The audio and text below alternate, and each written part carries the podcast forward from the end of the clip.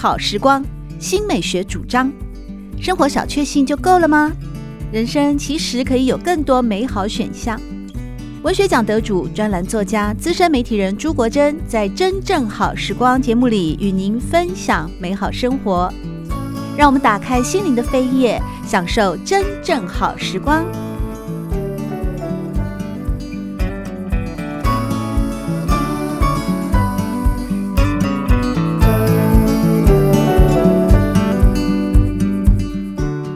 众朋友们好，欢迎来到真正好时光，我是朱国珍。在今天节目里面呢，我们跟上了这个时代的潮流啊，访问到的是科技人，而且是就在科技领域，特别是电脑领域钻研多年，同时也是爱尔科技。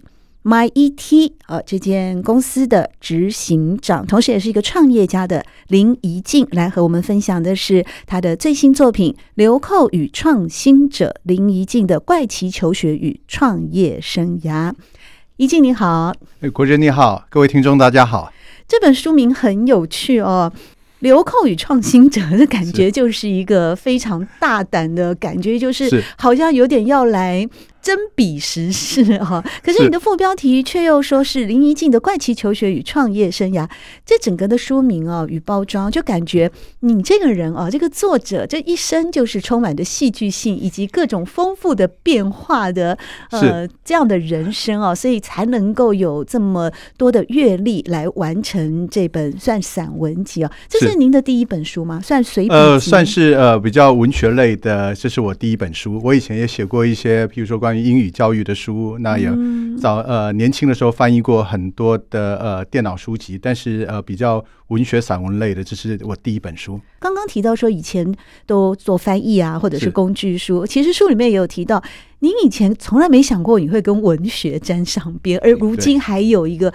文学性的随笔集的出版，这是怎么样的过程？是呃，事实上，我从小就是呃立志当一个科学家，或者说当一个工程师。反正我是一个非常理工科的人哦。可是呢，那个呃也很有趣的是，我妈妈呃是一个作家，我妈妈叫领月，然后我最要好的朋友叫罗叶，他是一个呃著名的诗人啊，他已经过世了哦。那我的身边的一些朋友也不知道为什么，就是都是一些呃文青。我的朋友文青比较多，然后但是我就从小就觉得说，所有这些写作这些事情啊，都是我妈妈的事情，我好朋友的事情，跟我无关。我从小就是喜欢写城市，嗯，哦，我从小就是说从大学开始，哦，然后 不是你从小写城市，我一直在想，我们好像是同一个世代的人。我们念小学的时候哪有城市啊？应该就是数学的公式比较多。没有错啊，那个其实我们那个年代哈，这个像我念呃台大资讯工程系，我说我们这个很勇敢啊。我在考上台大资讯工程系之前，我不但没有碰过电脑，我连看都没看过。那时候谁看过电脑了？那时候我念清大，我们的电脑还是在电电脑室里面，那个 那个简直像图书馆一样，那么大台的书柜，好几个的电脑，哪有现在的 notebook 这么轻巧的随身型的？那那是我考完大学联考以后，我才呃拜托我的那个表姐夫是呃就是趋势科技的创办人张明正。那我请我那个表姐夫带我去买一台那个呃 Apple Two 的 computer 啊，那个时候是事实上还是仿冒的啊。那时候台湾买的那个那个电脑都是仿冒的那个 Apple Two 啊。哇，当时台湾的代工业就这么先进？那也不是代工，那纯粹是仿冒。反正就是我们那个年代是这个样子啊。那那我就开始呃，就一直当一个工程师，但是因为工程师的这个生涯里面。呃，其实我我这本书啊，《流寇与创新者》讲的就是我的求学跟。呃，我后来呃上班还有在创业的一些故事，嗯，哦，那也不晓得为什么，就是说我人生总是遇到一些很奇怪的人，很奇怪的事啊。有些人讲说这是什么人那个体质嘛，现在说什么有些什么容易招鬼的体质啊，或者怎么样？不会吧？你是人生胜利组哎，你就算招来的都是胜利组的鬼魂吧？这也是我们一般人高攀不起的啊。不要这么讲，不过真的都是一些非常非常有趣的人啊。那也是想跟大家分享一下，就是说。呃，其实，在理工科的里面也是有很多很有趣的人，嗯，哦，在然后在理工哈，有些人觉得说，好像念理工就是纯粹为了赚钱，然后你去做一件你很不喜欢的事情。事实上，我真的是深深爱着科学跟那个写程式啊，那就是呃，对我们一个理工科的人来讲，呃，我很想跟大家分享，就是说你对这种理工的一个课热爱，嗯，哦，那我会写这本书也真的是完全是一个意外了。就是我创业以后啊，那呃，就是跟一些呃创业的前辈就领那个呃跟他们请教，就是说如何要当一个好老板。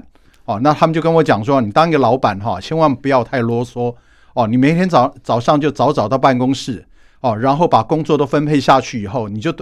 留在你的办公室里面，就不要出来。你不要一直出来骚扰你的员工。那你办公室得是个套房，有厕所吧？还要饮水机啊！你总得喝水、上厕所。有啦，就是出来哦。那因为一般的员工啊，看到老板都会觉得很紧张嘛。对。哦，然后比较优秀的干部，他们通常都希望他们呃可以放手去做事情，希望老板不要这样干涉。哦，然后呢，当一个老板就是呃早上分配完工作以后，最好就躲在。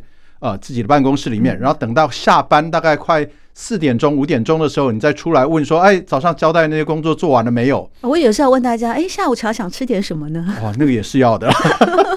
所以我中间有一段时间就是呃，都是没什么事情啊。那我一些呃创业的前辈都跟我讲说，这样子这家公司才会能成长哦，因为你的员工才能成长，你的干部才能成长哦。那我觉得很有道理。可是中间这段时间呢，比较有经验的、比较老练的老板。他就可能就干干脆出去玩了，他可能出去打个球，去散个步什么。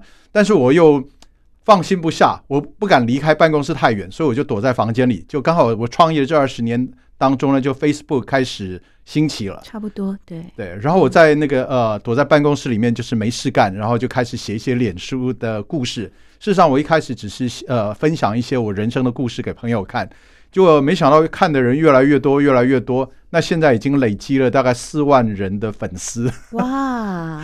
那这个纯粹是人生的意外啊。那我，但是我讲的这些故事，就是都是一些呃，就是求学与创业啊。那再讲一次，就是都是一些比较理工科的人看到的世界。对。因为书名就叫做《林怡静的怪奇求学与创业生涯》，所以在书的集一的部分有提到，您在美国布朗大学念电脑博士的时候，你有一些同学，比方说彼得啊，还有伊豆啊，瑞典来的是思凡，但是这些同学跟你一样，都是都是学霸，很优秀，来自世界各地的太优秀聪明的理工高材生，但是最后的。人生的选择，各自也都有非常多戏剧性的转折，这些你也都写在书里了吗？是，呃，那时候我们到呃，我到美国布朗大学去念呃 Computer Science 的那个呃 PhD 去念博士学位的时候，就呃认识了一大堆呃，就是全从全世界各地来的，嗯、呃，其实都是学霸了啊、呃。然后结果呃，我们进到那个博士班以后，呃，事实上很有趣，就是很多人其实在进入博士班之后才开始。想到说他其实人生还有其他的想法。哦，像那个呃，我们瑞典来的呃一位同学哈，他那个非常聪明，然后也很会写程式。哦，叫他叫 Sven 啊，那我把他叫做斯凡哦。那因为他呃念书念一念，他决定说他要去当一个艺术家。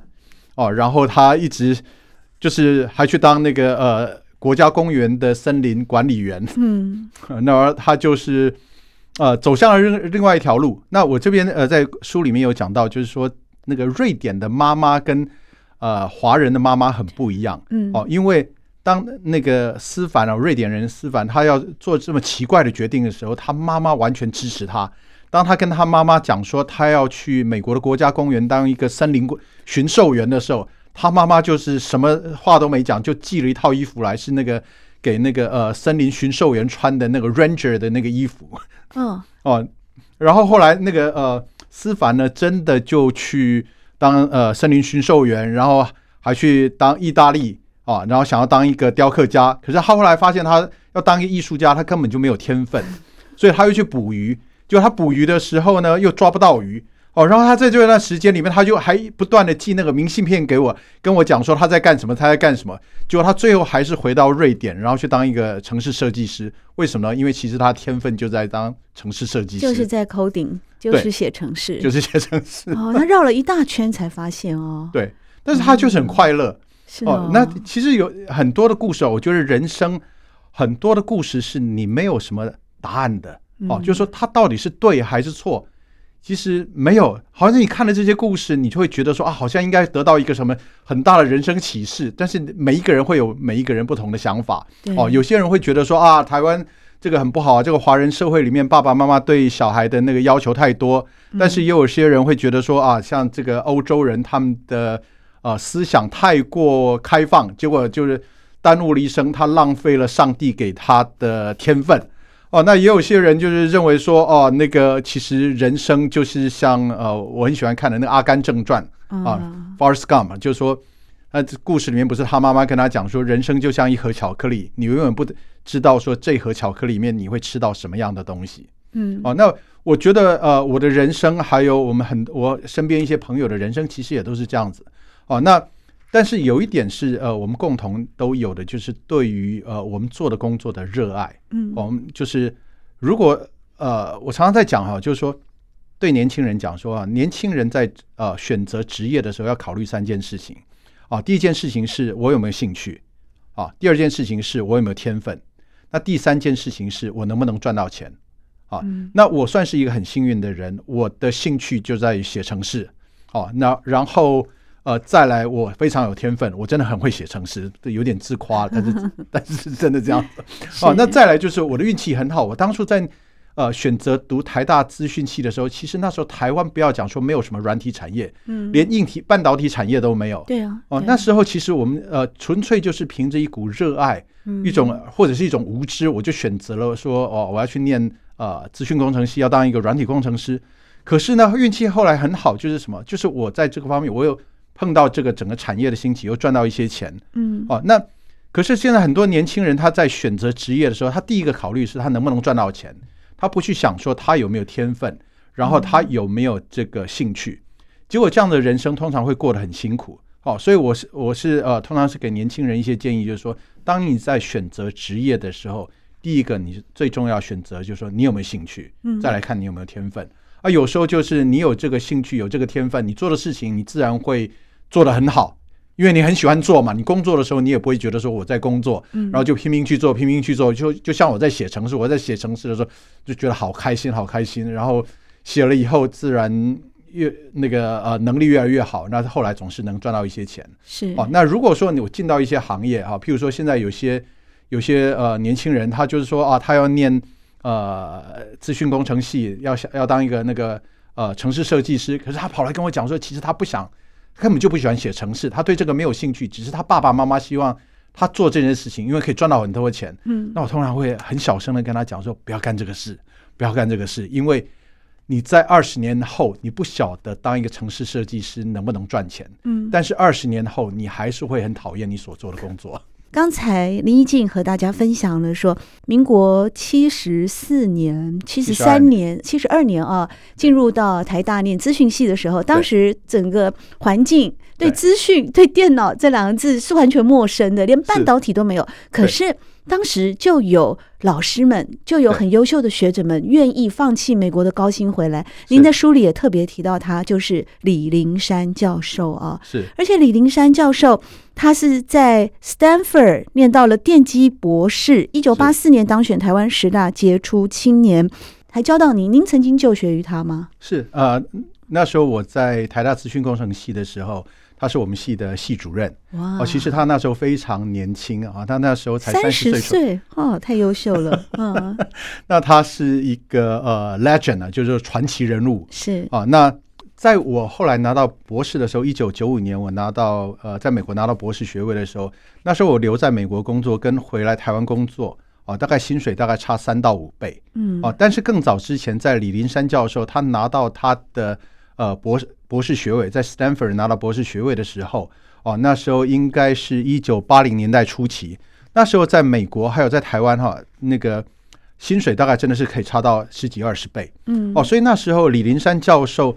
当他拿到博士学位的，跟当他跟他的老师、跟他的同学说他要回来台湾的时候，所有人都觉得说他他是怎么了？发生了什么事情？哦，是家里发生了什么事情啊？应该都觉得他精神有问题。对，结果呃，李林山教授那时候就跟他的朋呃同学跟他老师讲说，台湾是我的家，而回家是不用理由的。嗯，哦，那时候这句话哈，在我我念台大的时候，在我们台大。电机系，在台大资讯系就广为流传，因为我们都听过李林山老师讲过这句话。嗯，哦，然后我们那个年代跟现在当然是说也是很不一样嘛。我想国珍我们都经历过那个年代，其实那时候台湾还是相当的贫穷落后。对，然后我比较辛苦了。对了，你不要讲说贫穷落后了，比较太太负面的，但是真的是很辛苦，比较辛苦哦。然后呃，什么事情都比不上别人嘛，比不上美国，也比不上日本。哦，可是那时候我们很多人都有一种情怀，就是我有一天。我要建设台湾的呃，在台湾建设那个台湾的电子业，我要建设台湾的软体产业。嗯、哦，当人生有一个理想的时候，你做这些事情就觉得说更更不会累了，更有趣了。对，哦，其实我也讲说啊、呃，其实我们这个年代的人算是比较幸运的，因为我们那时候我们有一些理想，然后在这个年代，好像就是说人如果他有理想的话，会被人家嘲笑。哦，就是说，好像说你这个人是不是脑袋有问题啊？怎么想那么多？啊你说什么要要念书，要回来，要救国家，什么什么，人家就会笑你嘛。同学一定会讲说你这个人神经病。对，可是那个时候，那个时候，在我们那个时候，我们真的是这样想的，有一种使命感跟一种荣誉感嘛，就是觉得不要自己一个人好，应该是集体的好，那个才是成就。对，那呃，那时候呃。市长台大的校训一直是敦品力学爱国爱人。哦，都那个后面是爱国爱人。啊，这个看起来现在好像有点八股，可是真的是我那时候在读大学的时候，我看到这八个字，我真的是觉得这是对的，这就是呃我们那一代人的一种人生的目标。对。哦，当然是说台湾后来那个有很多的什么统独问题、蓝绿问题，但是有一件事情是所有的我们的这一代的人都是一样的，就是我们想要好好的。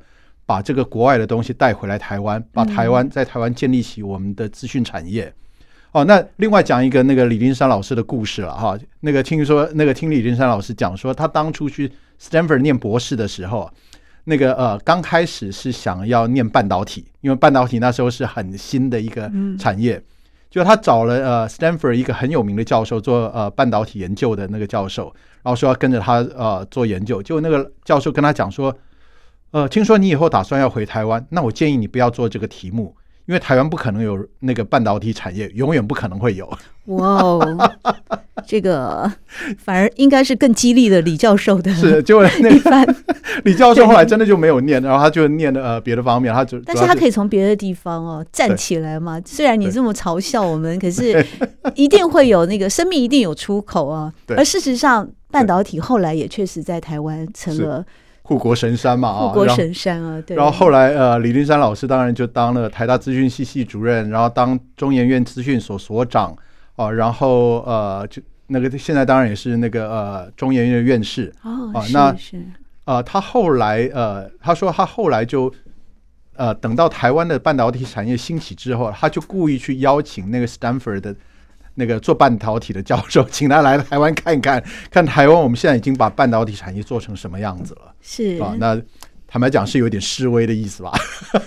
像您刚刚有提到说对年轻人的一些鼓励啊，是呃，我觉得不仅仅是说在于鼓励年轻人要找有兴趣的工作，还有一个同温层的问题啊。是您您看的那个范围非常的广，而且你不是说从同温层这个角度去做一些批判，而是从大数据跟卤肉饭啊。呃，是这样子，没错哈，就是说我在那个故事里面有讲到哈，就是说在我呃念大学的时候，我们就常常听到一些人在讲哈，就是讲说啊。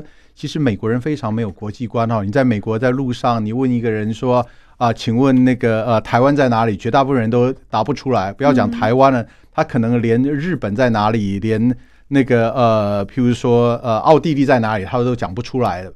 哦，那可是当我到美国去以后，哈，第一个就是我发现，哎，的确是这样子。美国人他们比较好像一般人是没有国际观的，但是我也注意到，就是说我们系上的一些教授或者是呃。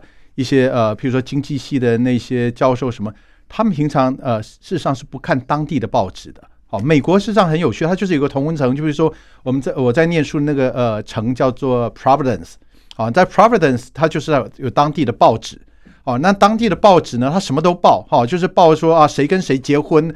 哦，然后谁谁过世了哦，就当地这些人，这通通在报纸上会看到，而且这些人也不是名人，就是就是一个普通的居民。好像我们现在网页一打开都会出现。哦，对对对对，其实是一样的意思，其实是一样的意思。对不对？历史就是一种循环。对，可是那时候我刚去的时候，我就觉得说，哎，我们台湾人我每天看的报纸，我们那时候看的那个那个呃《中国时报》或者《联合报》或者是《中央日报》，我每天看的都是国家大事。你像我那时候就觉得很自豪说，哦，我们台湾人是非常有国际观的。你这些美国人好像没有国际观。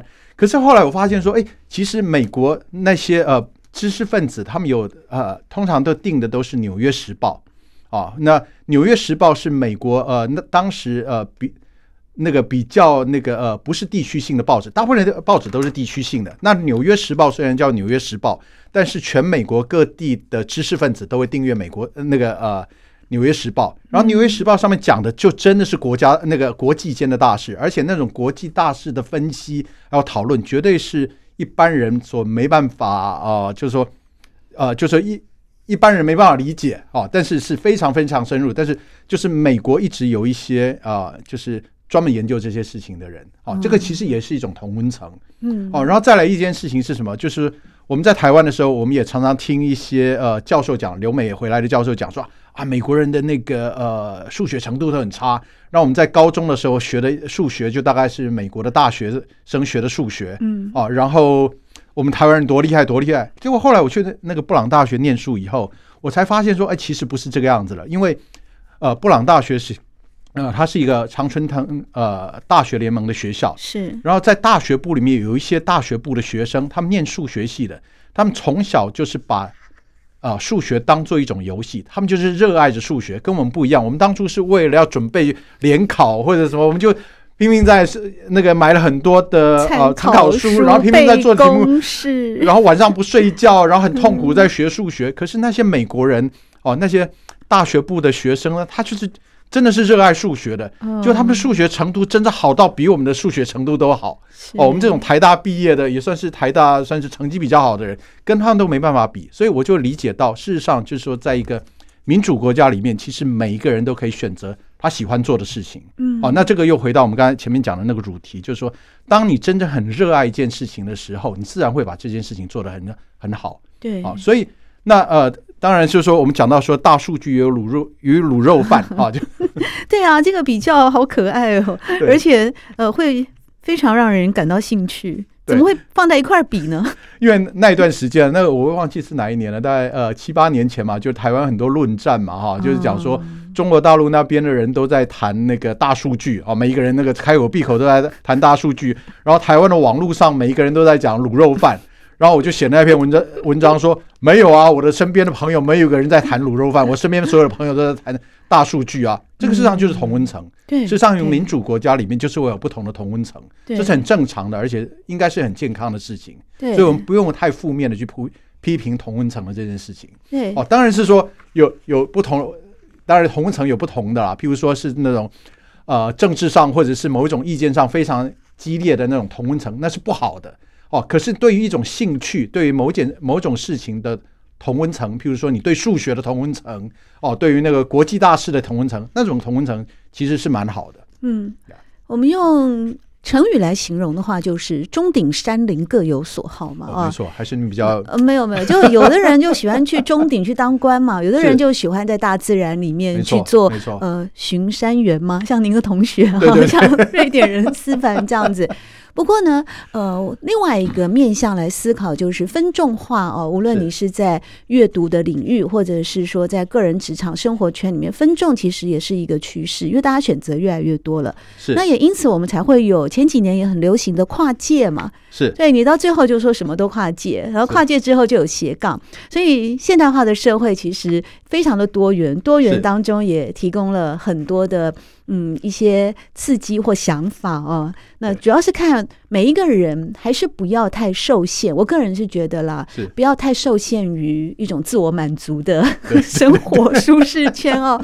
无论是写作啊，或者是创业，如果能够多多的去理解这个世界，甚至更广阔的全世界，我觉得应该会有帮助的。那说到创业哦，嗯，那林一静，您在两千零二年的时候创办爱尔科技，是两。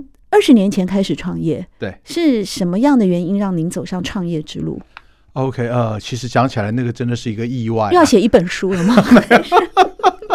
其实我呃，原来呃，在在那之前，我在趋势科技工作，嗯，哦，那我算是呃趋势科技比较早期的团队的成员。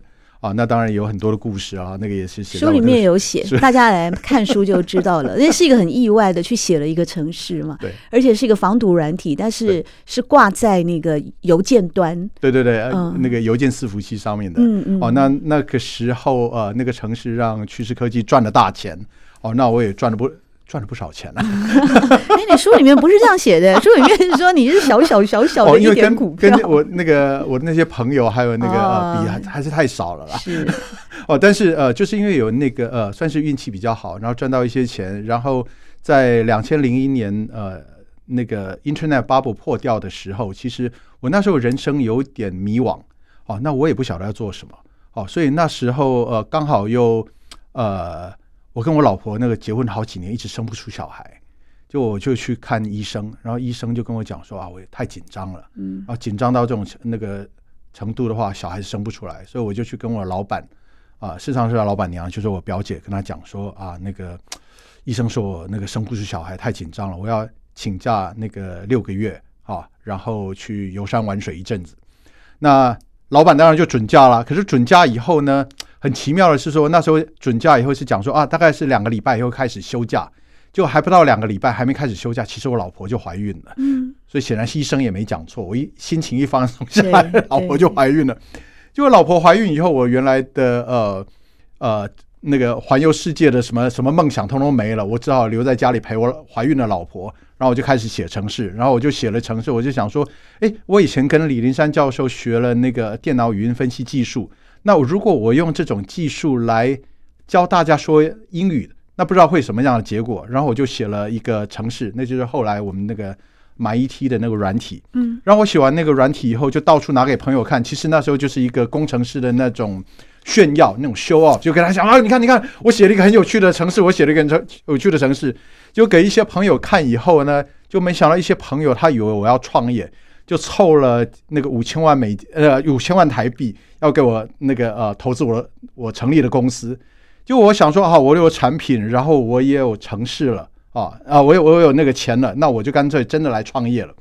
结果创业以后才发现啊，糟糕了！其实因为我以前都是一个工程师，我从来都不懂什么叫 sales marketing 哦，所以我在创业的前五年非常非常痛苦。那我说那个是生不如死啊。每天紧张的不得了，吓个半死。我觉得我公司随时都会倒闭，但是我又不能跟我的员工讲，不能让他们知道说我吓成那个样子。我每天必须在我的员工面前装作很有自信，觉得说啊，我们要征服世界，什么什么什么。其实是心中是非常非常害怕的。哦，那我这个呃书里面其实有讲到一些像这样的故事啊，就是说在那个状况之下啊，我怎么样去想办法解决这些问题啊，然后。呃，事实上，我白天在在公司里面，我装作很有自信的那个样子。那下班回家以后呢，一方面是赶快去读一些管理学的书，读一些销售，还有那个呃市场行销的书，然后再来就是找一些有经验的朋友，请他们喝酒，然后跟他问说：“拜托拜托，你教我怎么样做行销吧。”嗯，哦，那后来就是呃，在这种混乱中，好不容易就杀出一条路来。是。肯定是您的专业也获得了市场的认同嘛？是，就整个市场有需求啊，是，那又加上您的天分以及孜孜不倦的精神，而且愿意呢到处受教，很谦虚的。在创业的这条路上哦，一步一脚印的认真经营，也因此呢，在二零二三年呢，就带给我们这一本哦，算是您很诚恳的 对于自己过去青春期到成年呢，从求学到创业的真情告白，也就是这一本《流寇与创新者林怡静的怪奇求学与创业生涯》。在今天真正好时光，我们也邀请到作者、科技人、创业家以及科技公司的执行长林怡静来和大家亲自分享。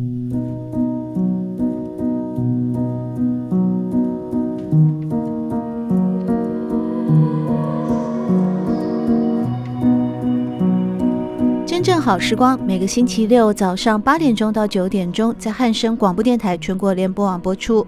节目在广播频道播出之后，也会上传到汉声广播电台的官网。在官网当中，您可以在经典回放的单元里搜寻“真正好时光”。随时收听到国珍为各位制作的精彩内容。喜欢朱国珍制作主持的《真正好时光》，欢迎您订阅、分享或留言，随时保持互动，一起共享美好生活。